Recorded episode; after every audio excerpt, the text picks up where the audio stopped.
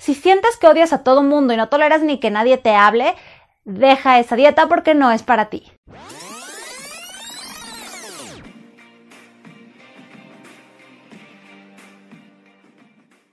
Hola, soy Joana Calo, asesora en imagen física y bienestar integral. Me da muchísimo gusto tenerte otra vez aquí en No Hiperventiles. Tiene muchísimo que no grabábamos, pero ya estamos de vuelta. Ahora te quería platicar que posiblemente después de todos los episodios anteriores estemos hiperventilando todavía más porque hay muchísimas opciones de cómo elegir una dieta. Habíamos hablado de detox, habíamos hablado de keto, habíamos hablado de ayuno intermitente y son tantas las opciones y escuchamos tantas opiniones que necesitamos calmarnos. Entonces, no hiperventiles y vamos a platicar el día de hoy de cómo elegir una dieta correcta. En otros capítulos ya había hablado de que a mí no me gusta el término dieta, porque dieta es eso que tú consumes todos los días. Y régimen alimenticio tampoco me gusta porque suena muy militar, muy estricto. Y no se trata de eso, se trata de tener una cierta flexibilidad a la hora de comer, que tú sepas tomar decisiones que sean saludables para ti. Entonces aquí no le vamos a decir dieta, no le vamos a decir régimen alimenticio, sino vamos a llamarle plan de alimentación. Me gusta mucho la palabra plan, suena más así como algo mini espías, algo más que suena a que tienes un objetivo y sabes cómo le vas a hacer para llegar a ese objetivo, que es realmente la razón por la que queremos comer sano. Tienes un objetivo, o quieres estar más sano, o quieres bajar de peso, o quieres subir de peso, entonces vamos a llamarle plan alimenticio. Y precisamente, como es un plan, no todas las dietas funcionan igual y no todas van a tener los mismos resultados. Tú necesitas tener en cuenta qué es lo que quieres lograr, cuál es tu meta para cambiar tu manera de alimentarte. Y según eso vamos a construir el tipo de alimentación que sea el adecuado para ti. Porque hay personas que me dicen, es que yo ya estoy muy flaco, pero quiero bajar la pancita. O hay personas que dicen, no, pues es que yo quiero más músculos. Y siempre les digo que tienen que priorizar cuál es su meta más importante. A veces vamos a preferir primero bajar porcentaje de grasa para después ganar músculo y que nos veamos más marcaditos o más tonificados. Pero otras veces a lo mejor las personas lo que quieren pues no es perder tanto porcentaje de grasa porque naturalmente tienen un porcentaje de grasa bajo y lo que quieren es subir de peso. Entonces va a depender mucho de lo que quieras lograr.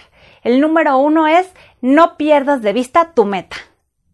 El siguiente punto es cómo te sientes tú.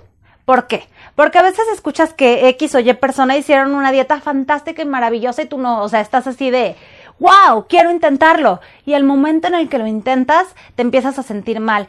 Te da sueño todo el tiempo, se te baja la presión, estás de malas. Eso pasa porque esa dieta quizá era adecuada para la genética de ellos, pero no para ti.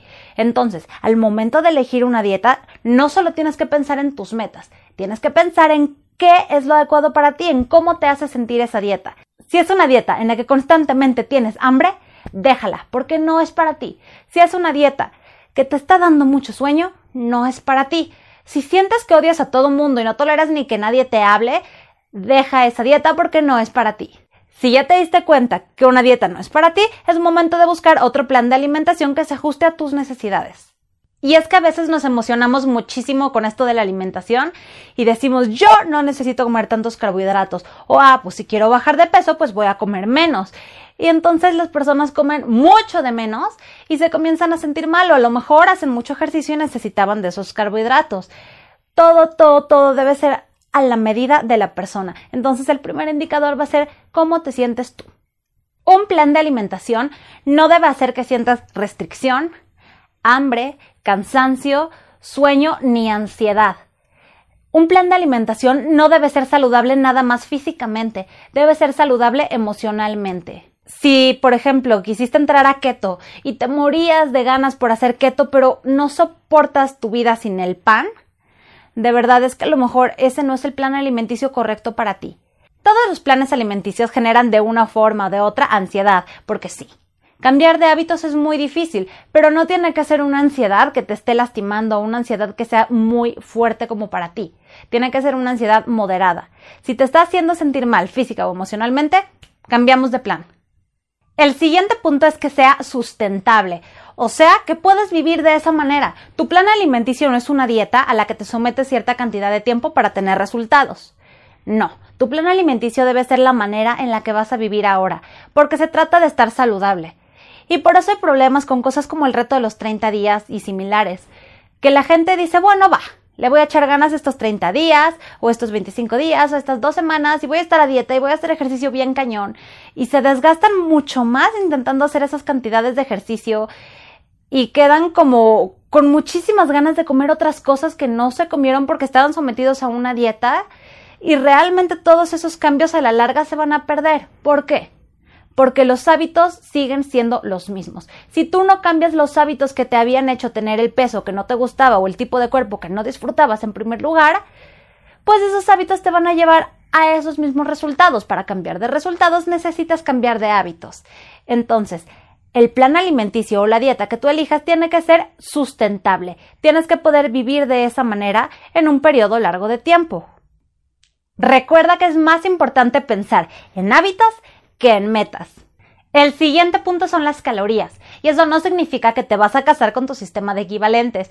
Y tampoco significa que tienes que estar cuente y cuente cuántas calorías tiene cada cosa que tú te comas. No.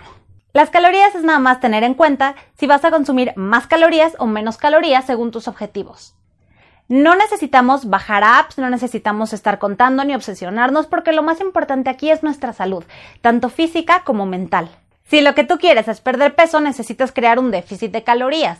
Entonces vas a consumir menos calorías. Si tú quieres ganar peso, vas a tener que consumir un poquito más de calorías, pero tampoco se trata de llevarlo a los excesos. Por eso es muy importante consultar especialistas.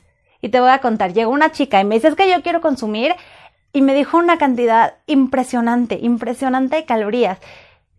Y de verdad yo dije, ¿cómo le voy a hacer una dieta con tantas calorías? E hice números, e hice números, e hice números. Y ella en su vida no necesitaba tantas calorías. Y tomé en cuenta la cantidad de peso que estaba cargando y las horas de ejercicio que hacía. Y de verdad no le hacía falta comer tanto.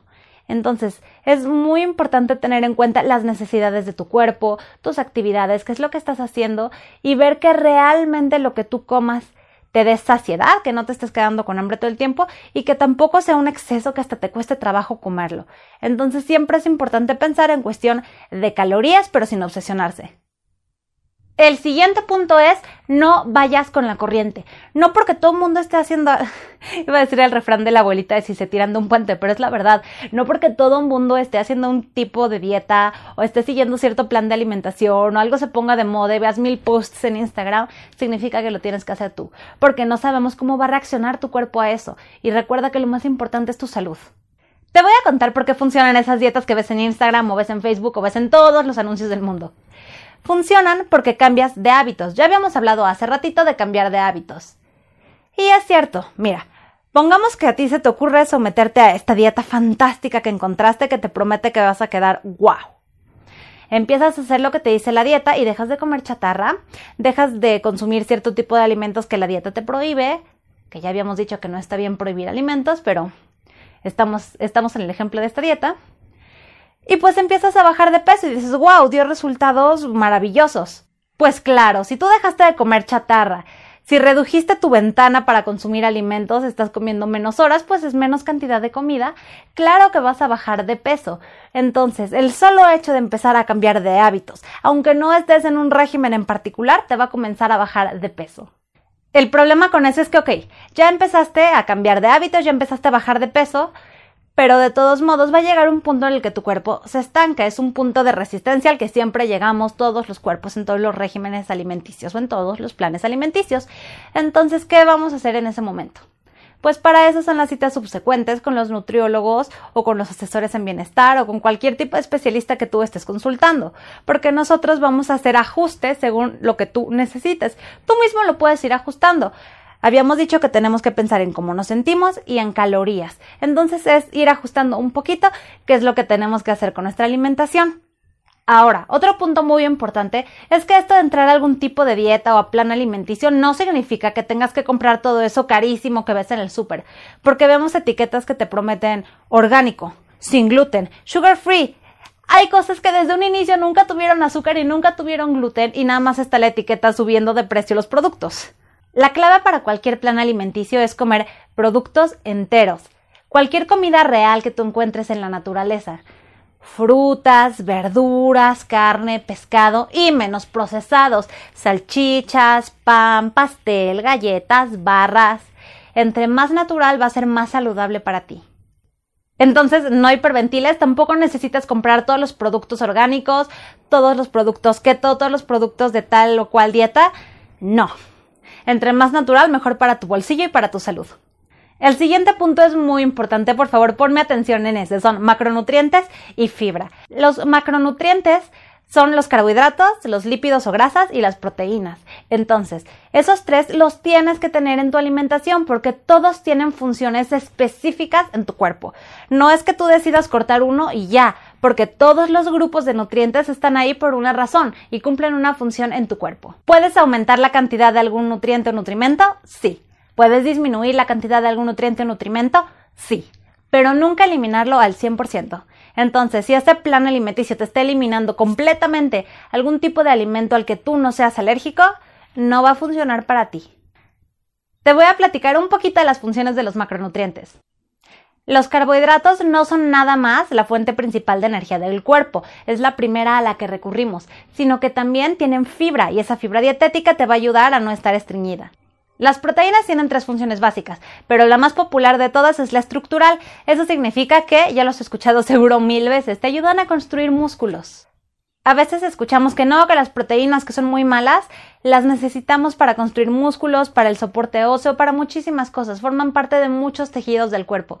Entonces, hasta ahorita vamos en que no podemos eliminar al 100% ni los carbohidratos ni las proteínas. Vamos a hablar de los lípidos ahora. Las grasas también tienen un montón de funciones, pero la más importante es que son reguladores hormonales, entonces te ayudan a mantener como un equilibrio en tus hormonas. ¿Ves? Carbohidratos, grasas y proteínas tienen funciones importantes para ti. No podemos eliminar completamente ninguno de ellos. Entonces, recapitulando, para tener un plan alimenticio correcto tienes que considerar cuáles son tus metas, subir o bajar de peso, o a lo mejor hacer más músculo, o a lo mejor estar más saludable. Tienes que pensar cómo te hace sentir. ¿Te da hambre? ¿Te da sueño? ¿Estás de buenas? ¿Estás de malas? ¿Sientes energía? Después tienes que tomar en cuenta las calorías. Si necesitas calorías de más o calorías de menos para tus objetivos. Y considerar que tu plan alimenticio sea variado y sostenible en el tiempo, que no estés cortando completamente ningún tipo de alimento y que te puedas mantener un periodo largo de tiempo comiendo así. Espero que te haya gustado mucho este podcast. Si tienes dudas de algún tipo de alimentación, en los episodios pasados habíamos checado la dieta keto, habíamos hablado del detox para la inflamación y habíamos hablado también del ayuno intermitente, todo con especialistas. También si tienes alguna duda, con mucho gusto puedes preguntarme y yo te voy a responder feliz de la vida. Entonces, no hiperventiles y elige tu dieta con cuidado. Nos escuchamos en el siguiente episodio en el que vamos a estar hablando de más áreas del bienestar. Yo soy Joana Calo, asesora en imagen física y bienestar integral, y me encanta recibirte aquí en No hiperventiles.